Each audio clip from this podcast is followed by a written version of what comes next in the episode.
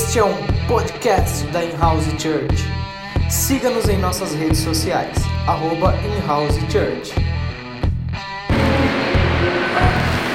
Aleluia. Bom dia, queridos. Bom dia, queridos. Bom dia!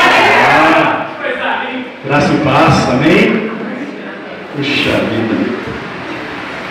Quando o pastor Carlos chamou a Isa e a Cris aqui, é, é, imaginei que seria para orar por elas, porque olha quantas, quantas pessoas bonitas elas, elas trouxeram hoje.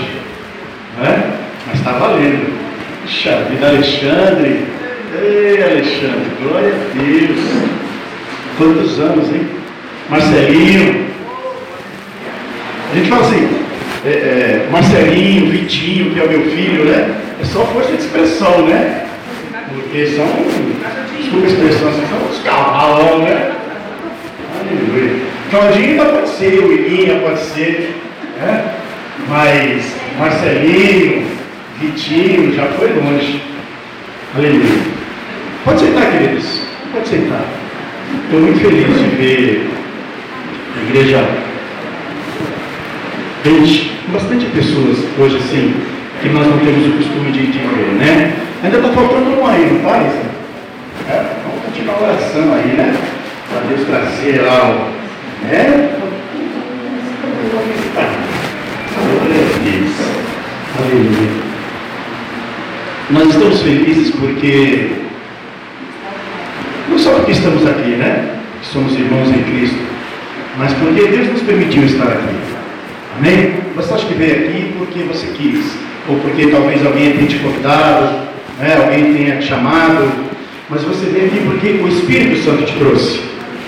Aí ele pode ter usado a Cris, ele pode ter usado a Rosângela, ele pode ter usado a Maria, ele pode ter usado é, a Isa, pode ter usado qualquer um, mas foi o Espírito Santo de Deus que te trouxe até este lugar nesta manhã. Amém? E para quê? O primeiro motivo, adorar a Deus. E talvez, talvez não, com certeza, o principal motivo, adorar a Deus. Amém? Aleluia. E esta manhã é uma manhã mais gloriosa ainda, porque é quando celebramos a morte do Senhor até que Ele veio. Então, sem mais demoras, porque eu não quero ver se até umas duas horas a gente termina hoje. Vamos ler lá em Lucas, no capítulo, olha, os irmãos já olham, já não olha nem para a Bíblia, os irmãos já olham para o outro assim. Brincadeira, irmãos. É, Lucas 7. O pessoal da TV já pôs o microfone aqui. Já estão abertas as minhas, a minha agenda para 2020 aí. Está aberta aí, vocês quiserem. Hein? O pessoal da TV ali já preparou tudo aqui. Que beleza. Tem mais responsabilidade com a palavra de Deus, né? Isso que é, né? Mais responsabilidade com a palavra de Deus. Aleluia. Glória a Deus. O Senhor colocou essa palavra no meu coração já há um tempo atrás. Já acho que mês passado. Duas palavras que Deus tinha colocado no meu coração. Uma foi aquela que eu preguei no Loupa. Quem estava aqui no, no texto do Loupa? Ah, o Carlos. Ah, você estava, né? Ah, eu gosto Das batatas, né? Que beijo. E Deus me colocou essa palavra também, mais ou menos na mesma época. E eu pensei assim, que uma hora que o pastor Carlos é, é, me honrar com a oportunidade, nós vamos falar sobre isso. E então vamos ver, é um texto bem conhecido, queridos. É, Jesus ressuscita o filho de uma viúva. Amém? Lucas, eu falei, Lucas 7, 11? Amém? Então vamos lá. Logo depois, Jesus foi a uma cidade chamada Naim, e com ele iam seus discípulos e uma grande multidão. Ao se aproximar da porta da cidade, estava saindo um enterro do filho único de uma viúva, e uma grande multidão da cidade estava com ela. Ao vê-la, o Senhor se compadeceu dela e disse: Não chore. Depois aproximou-se e tocou o caixão, e tocou no caixão. E os que carregavam pararam. Jesus disse: Jovem, eu lhe digo, levanta-se. O jovem sentou-se e começou a conversar. E Jesus o entregou à sua mãe. Todos ficaram cheios de temor e louvaram a Deus. Um grande profeta se levantou entre nós, diziam eles. Deus interveio em favor do seu povo. Essas notícias sobre Jesus espalharam-se por toda a Judéia e regiões circunvizinhas. Amém? Aleluia. É, Em primeiro lugar, Jesus faz tudo parecer fácil, né? É, é, é até constrangedor. Ele chegou ali no caixão, jovem, levanta-se. Quem vê parece que o jovem estava ali dormindo à toa, né? Descuidado e vira ele dormindo. Né? Jesus fez tão fácil. Ele estava morto. Mas as coisas com Jesus parecem fáceis. Não são, mas ele as torna. Amém? Então, vamos, eh, eu vou pedir licença para os irmãos, vamos contextualizar um pouco aqui. Naim era uma cidade pequena, de lavradores, de camponeses, pobre. E Naim no hebraico significa lugar de aconchego. E hoje ela é uma cidade, se eu não me engano, na Síria, e ela é predominantemente muçulmana. A maioria dos moradores de Naim hoje, atualmente, são muçulmanos. Mas naquela época, Naim, Naim era uma pequena cidade, ela estava ali, a Bíblia diz o caminho de uma jornada, o caminho de um, de um dia, mais ou menos entre 25 a 30 quilômetros de distância de Cafarnaum, que já era um centro maior, já era uma cidade maior. Né? Então Naim era uma pequena cidade. E a Bíblia fala que vinha vindo um cortejo. E naquela época, os, os judeus, eles não enterravam as pessoas na cidade. Os enterros eram fora da cidade. E eles tinham todo um ritual. O cortejo fúnebre, ele tinha um ritual. Então ia, ia os jovens levando o caixão, o morto, os jovens, os mais próximos, né? Levando o caixão do morto, depois vinha a família, depois tinha os flautistas, depois vinha a multidão e tinha também as, as carpideiras. Né? Sabe o que são as carpideiras? São aquelas mulheres, aquelas pessoas que são contratadas para chorar, né? Então elas eram chamadas de carpideiras. Então tinha todo um, todo um ritual. Né? E eles enterravam os seus mortos fora da cidade. Aí a gente Parece um negócio tão simples. Esse foi o primeiro milagre que Jesus realizou de ressurreição. Ele iria realizar ainda, acho, acho que mais os outros, acho que dois ou três, né? Lázaro e, e Dorcas ou Tabita. E esse, mas esse foi o primeiro. Agora eu quero dizer uma coisa para você. Hoje é tão ruim, tem melhorado, mas a gente sabe que no contexto geral é ruim ainda a situação da mulher né, em relação ao homem. Né? Hoje está melhorando. Mas devia, já devia né, ter melhorado há muito tempo atrás. Nós vemos ainda algumas muitas discrepâncias. Mas se hoje ainda não é perfeito, você imagina há dois mil anos atrás. Uma sociedade machista e discriminatória. Uma sociedade patriarcal. A vida da mulher na época de Jesus. Por isso que Jesus ele, ele recomenda muito, depois o apóstolo Paulo, depois Pedro, ele fala dos cuidados com as viúvas. Paulo está sempre cobrando, Jesus está sempre cobrando o cuidado com as viúvas. Sabe por quê? Porque naquela época as viúvas elas eram, eram pouco mais do que nada. Pouco mais do que nada. Se ela tivesse um filho, menos mal. Mas se ela não tivesse, porque a mulher, até os 12 anos, ela era criada dentro de casa. A educação das mulheres, principalmente das, das meninas, das, das, jovens, ela era diferente da, da, dos irmãos. Era um outro tipo de cultura, era um outro tipo de educação. Elas eram cuidadas para viver no lar. Elas quase não saíam de casa. As meninas, então, muitas vezes, o pai arranjava os casamentos, elas nem sabiam. E assim, quando o marido morria e a mulher ficava viúva, ela, ela não tinha vez nenhuma. O que, que acontecia? Eles iam na família para ver se tinha algum irmão, e é chamado lei do levirato, depois procure aí quem tiver curiosidade, lei do levirato. Eles iam na família para ver se tinha algum irmão do morto, do marido da mulher que morreu, se queria casar com ela. E talvez ele já era casado. E, e aí ele incorporava a cunhada viúva, casava com ela, tinha um filho e põe o nome do irmão, que era para dar continuidade. Essa lei, por que as mulheres elas eram, elas eram é, é, não eram privilegiadas, ou elas eram, me fugiu a palavra agora, porque para que Israel era dividido em tribos. Então, para que não saísse a herança, não saísse da terra de Israel. Eu lembrei a palavra. As mulheres elas eram preteridas.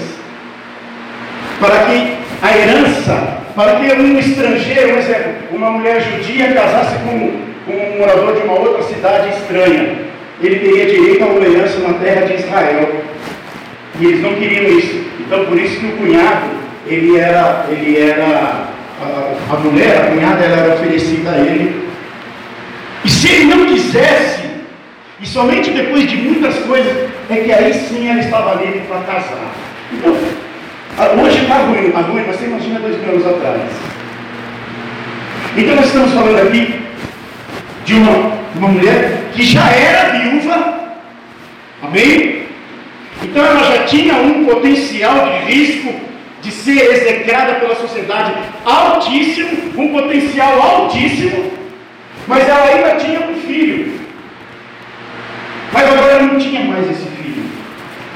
Consegue imaginar? Então, o choro daquela mulher, daquele, daquele, naquele enterro, naquele cortejo fúnebre, não era só um choro de sentimento de perder, de enterrar um filho, até porque não é normal. Não é, não é normal um pai enterrar um filho, seja por que motivo for. Não é, não é a, a, o caminho normal. Não é? Normalmente os pais vão ficando mais velhinhos e os problemas vêm. Uma tendência natural, não é regra, mas é, é um caminho natural, de que os pais morram primeiro que os filhos. Os filhos morrerem primeiro que os pais não é uma, uma coisa natural, seja por doença, por acidente, por violência. Então, você consegue se colocar no lugar daquela mulher? Ela já sabia o que estava esperando por ela. Ela já sabia o que as leis tinham para ela. E aí, assim, eu estava meditando nessa mensagem e eu, eu, eu construí assim um cenário. Eu construí assim um cenário na minha mente, fora da cidade, né? E aí vem um cortejo fúnebre, os flautistas tocando a flauta, as pessoas chorando, a mulher chorando, sendo amparada pelos seus amigos, pelos seus familiares, e aquela mulher tinha perdido um filho, já tinha perdido um marido, e sabia que os dias que vinham para ela eram dias terríveis, não é? Eu perdi minha mãe, minha mãe faleceu por 50 anos, é, vai fazer 30 anos que minha mãe faleceu, 30, foi 93, é, 27 anos faz agora em maio, ela tinha 50 anos. E assim, enquanto parece que está no caixão ali, você está vendo a pessoa. Mas depois que entende que você vai para casa, aí é duro. Aí é que parece que cai a ficha de que você não vai ter mais aquela pessoa. Seja mãe, seja pai, seja marido, seja for. É? Então aquela mulher, ela estava sendo parada e consolada, mas no fundo ela sabia o que esperava. Agora você consegue imaginar que alguns, sei lá, 100, 200 metros, 300 metros dali, vinha um outro cortejo e tocando flautas, e batendo tamborim, e, e, gritando, e pulando, porque onde Jesus está é festa, não é? Você consegue imaginar esse cenário? Aquelas pessoas chorando e pranteando, e num outro, num outro cenário, alegria e festa e gozo, e Jesus andando na frente, e eu imagino assim, as crianças pulando, correndo ao redor de Jesus, e os discípulos abraçados, andando com Cristo. Você constrói essa mesma, esse mesmo cenário na sua mente? Ou Você imagina Jesus andando sozinho, os discípulos todos correndo atrás dele? Eu imagino que não. Eu imagino Jesus andando, né? passos ali, né, de, um, de, um, de, um, homem de Deus, um servo que ele era Deus, né? E os, os, discípulos com ele, e os discípulos se abraçando e falando do Evangelho, crianças, eu imagino assim, crianças correndo, talvez cachorro. E Jesus é festa, Jesus é alegria. Não é ausência de problemas, mas é Ele está com o problema. É, ele está junto com você. Às vezes ele não, ele não te livra da fornalha, mas ele te livra da fornalha. Você consegue imaginar esse cenário? E aí eu imagino assim, Jesus além de tudo, ele era um homem educado. Né? Eu imagino que ele deve ter parado. Quando os cortejos ficaram próximos, ele deve ter parado o seu cortejo em respeito àquele cortejo fúnebre, em respeito àquela mulher. E ele Jesus, tenta construir esse cenário comigo. Aí Jesus chega até ali, e ele vê o caixão, e ele manda parar. E naquela época, o judeu ele não podia tocar no caixão, porque ele era considerado impuro. Mas Jesus mandou parar o cortejo, porque ele era Deus. Ele veio para quebrar as regras. Amém? Ele veio para mudar o sistema. Por isso que a igreja de Cristo, ela está neste mundo para mudar o sistema. Amém? A igreja não está aqui nesse mundo, a igreja que eu digo não é a nós, eu digo a noiva, o corpo de Cristo. Ela não está neste mundo para se conformar com este mundo, para aceitar esta sorte de coisas. Ela está aqui para provocar mudanças, ela está aqui para provocar transformação. Jesus ele não poderia tocar no caixão, mas ele era Deus. Amém? Ele era Deus. E ele mandou que parassem ali o cortejo. Aí Jesus chegou para aquela mulher e disse assim, filha, não chore. Talvez se eu tivesse ali, eu ia falar assim, esse cara folgado, ela perdeu o filho, ela já era viúva, agora ele fala, não chore. Como não chora? Deixa ela chorar. Quando eu apanhava do meu pai, ele falou assim, não chora. Meu filho era pior do que ele bater. Porque você queria chorar, além de apanhar, você queria chorar e não podia chorar. Né? Não podia chorar. Não chora. Né? Você estava com a cara toda vermelha, não chora. Dá um, um ódio, né? né? A gente apanhava assim, o pai falava, não chora. Mas como não chora, está doendo. Aí Jesus chega com uma mulher que está viúva e agora perdeu o filho e fala assim, não chora. Talvez alguém atrás fale assim, quem é esse cara está pensando que é? Essa mulher perdeu o filho, como é que ele fala não chora? Por isso que Jesus, ele veio para, para quebrar os paradigmas. Jesus veio para quebrar o que estava errado e consertar. E Ele nos deixou, não como seus, nós não temos procuração de Cristo para julgar, nós temos, aleluia, é uma ordenança dele para pregar e anunciar as boas novas. Assim como ele fez, e ele nos deixou incumbido disso. Ele deixou a igreja incumbido disso. Hoje a igreja está virando algo ecumênico. Hoje a igreja está se misturando. Hoje a igreja está assim, ah não, tudo bem, não, pode ser, não, não tem problema isso. Não, a igreja é chamada para protestar, para quebrar paradigmas, para mostrar luz nas trevas. Amém? Não é para andar nas trevas junto com as trevas, é para levar luz às trevas. E Jesus olhou para aquela mulher e disse: Filha, não chore, porque ele era a vida e agora a vida chegou ali. Ele disse: Eu sou o caminho, eu sou a verdade, eu sou a vida, e agora a vida chegou até aquele lugar. E aí ele chegou na mão daquele, na, naquele caixão, ele tocou no caixão e ele falou assim: Filho, levanta-te. E o menino se levantou. Parece tão fácil, né? Filho, levanta-te. Lá em Lucas 10, 19, se eu estiver errado, depois vocês me corrigem. Às vezes a memória falha, né? Ele, a palavra de Deus eis que vos dou poder para pisar serpentes e escorpiões e não, farão, não farão dano algum. Não é? Então, muitas vezes, a falta de fé está em nós. Mas por quê? Por N fatores. Porque talvez a gente não, não tenha ainda em nossa vida, em, nossa, em nosso processo de cura e de transformação, algo ainda está incompleto no nosso relacionamento para com Deus. Mas ele disse: Eis que eu vos dou poder para pisar serpentes e escorpiões e não lhe farão dano algum. E ele disse assim: Filho, ponte de pé, fica de pé. E aquele menino ficou de pé. Eu imagino que Jesus deve ter E ele foi, pegou aquele menino e falou: Mãe, eis aí o teu filho. Consegue imaginar essa cena? Antes, nós tínhamos dois cordeiros, um fúnebre, com tristeza, choro, lamento e pranto, e outro de alegria e festa e regozijo e gozo. E agora nós temos apenas um cortejo, porque aquele primeiro acabou, não existe mais. Não existe mais pranto, não existe mais lamento, não existe mais choro, porque não existe mais o cadáver, mas agora existe vida. Aonde Jesus chega, existe vida. Amém? Então eu imagino que agora eles, os músicos ali começaram a comprar outras cifras, né? Agora não dá mais para ser cifra de enterro, agora é cifra de festa, cifra, músicas de alegria, né? Entra aí no cifra clube, você trouxe a sua cifra aí? Não, não trouxe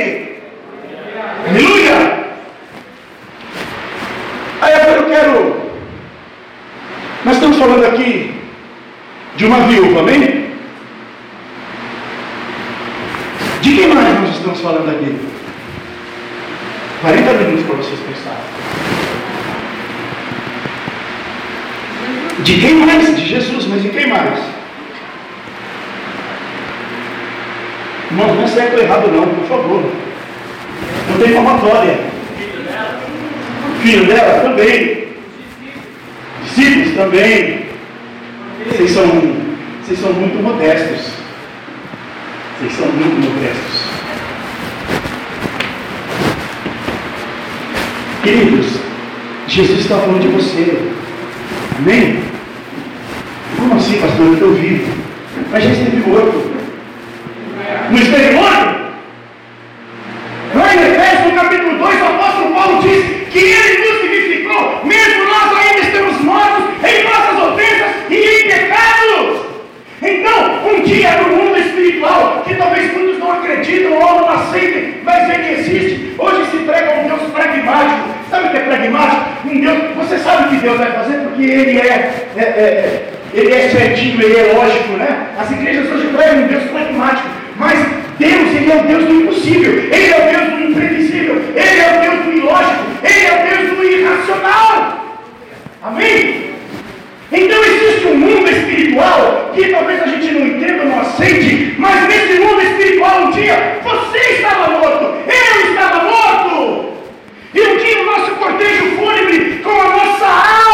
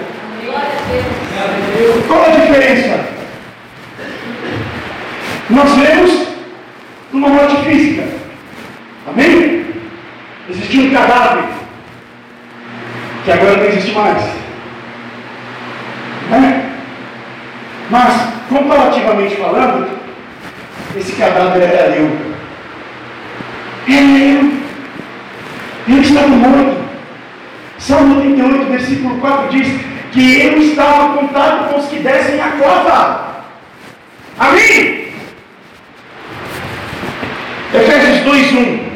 Vocês estavam mortos em suas transgressões e pecados. 2. Nos quais vocês costumavam viver quando seguiam a presente ordem deste mundo e o príncipe do poder do ar, o espírito que agora está atuando nos que vivem na desobediência. Segundo Coríntios 1,9, de fato, já tínhamos sobre nós a sentença de morte, para que não confiássemos em nós mesmos, mas em Deus que ressuscita os mortos. Romanos 6:23, porque o salário do pecado é a morte, mas o dom gratuito de Deus é a vida eterna em Cristo Jesus nosso Senhor, Romanos 8,13, porque se viverdes segundo a carne, morrereis, mas se pelo Espírito modificares as obras do corpo, vivereis.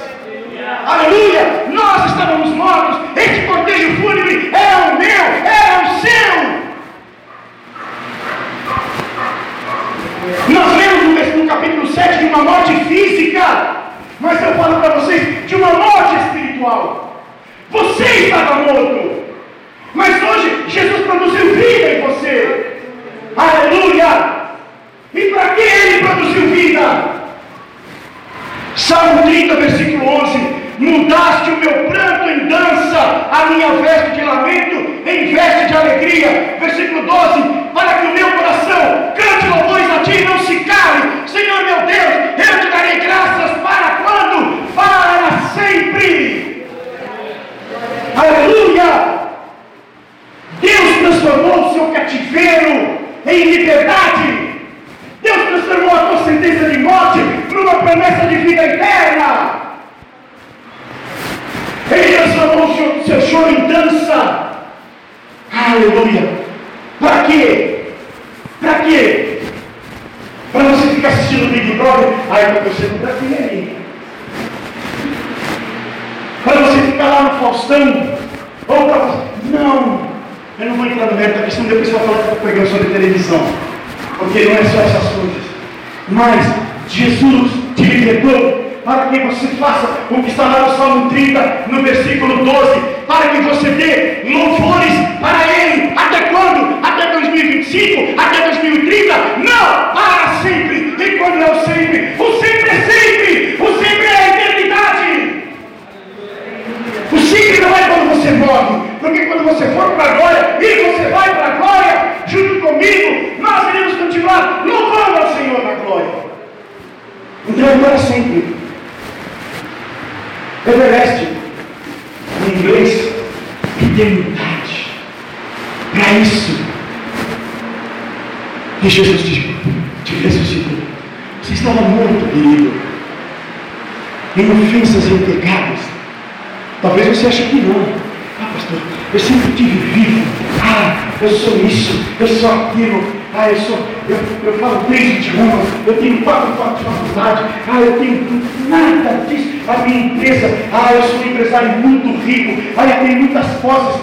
Querido, você estava morto, a sua alma fedia, cheirava mal.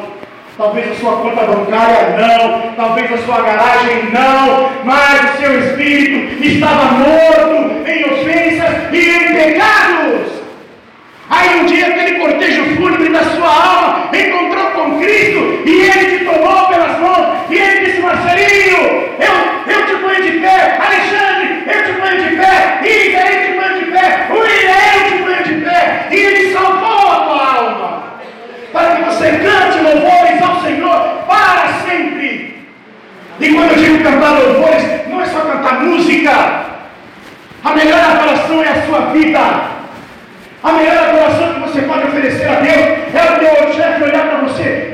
Puxa vida, como ele é diferente. A melhor adoração que você pode prestar a Deus é o seu vizinho falar, puxa, eu queria ser como ela. Ou sem ela também. Essa é a melhor adoração. Amém? Para isso que Jesus te chama. Para isso que Jesus te ressuscitou para que você cante louvores ao Senhor. Aleluia. Vamos cantar então? Vamos cantar? Aleluia. Fica de pé, igreja. Essa é a palavra que Deus tem para nós nesta manhã. Aleluia.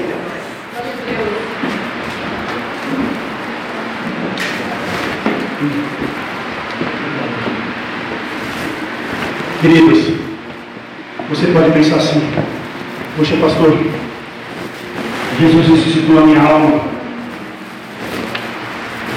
salvou, mas eu tenho tantos problemas na minha vida.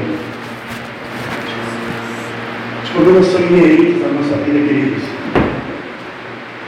Ser cristão não é estar ausente de problemas. Ser cristão é saber que tem vida eterna. O que Jesus prometeu para você nesse mundo? Hã? Ele prometeu vida eterna nesse mundo para você? prometeu nós vamos morar aqui vamos cobrar ele. É?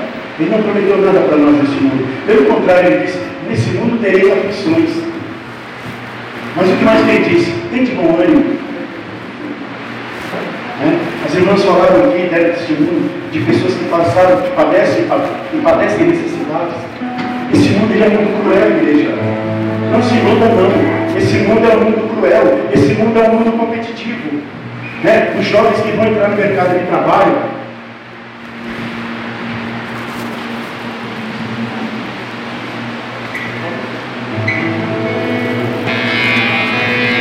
Aleluia. Esse mundo é um mundo cruel. Os jovens que vão entrar no mercado de trabalho, vão, as pessoas vão puxar os seus tapetes. As pessoas vão bater na sua costa, nas suas costas e falar assim, como é que você chama, querido? Pedro. Pedro, puxa, você é um cara bacana, Pedro, olha, você é legal. Mas vai chegar lá no seu chefe, eu não vi, não. O mundo é assim. O mundo é assim. Jesus é o nosso consolador. Ele é aquele que nos dá vida, Ele é aquele que nos dá forças. A nossa esperança não é no agora, a nossa esperança é no porvir. Amém? Você tem problemas, mil dificuldades. Amém? Glória a Deus por isso. Você pode chorar, pode chorar, não é feio chorar. Não é feio ficar triste, nem pecado ficar triste. Mas lembre-se que você tem um consolador. Lembre-se que Jesus salvou a sua vida para você dar louvores a Ele para sempre. Você não consegue sozinho, chame alguém. Chame o pastor, chame a pastora, chame o irmão, chame a irmã. Não conte a sua vida, não precisa contar a sua vida. Peça apenas para ela, para ela ou ele orar por você. Amém? Eu vou pedir que você feche seus olhos. Nós vamos fazer uma oração. Nessa oração eu vou pedir que você apresente o esposo da irmã de Jal. Ela acabou de sair, precisou sair porque ele está passando mal. Ronaldo, irmão Ronaldo, amém? Então vamos orar e apresentar o irmão Ronaldo para o Senhor. Aleluia. Você crê que a oração do justo tem muito poder, tem muito efeito? Ela pode muito em seus efeitos. Nós somos muito justos aqui, porque Jesus já nos justificou. Senhor, nosso Deus e nosso Pai, em nome de Jesus Cristo, teu Filho, Senhor. Aleluia. Eu quero te apresentar nesta oração o irmão Ronaldo, da irmã de João, meu Deus. Senhor, visita o teu servo aí naquele lugar. Ó oh, Pai amado, Entra agora com cura, entra agora com a restauração da saúde, meu Deus. Eu não sei o que passa na vida dele, mas tu sabes. E tu és o Deus da vida, tu és o Deus da cura, tu és o Deus da providência. Entra agora com cura, entra agora com providência na vida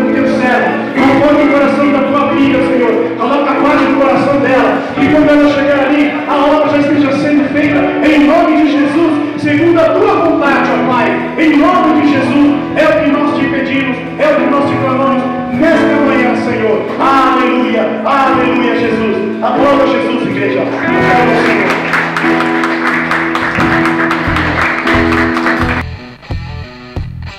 Este é um podcast da In-House Church. Siga-nos em nossas redes sociais, arroba In-House Church.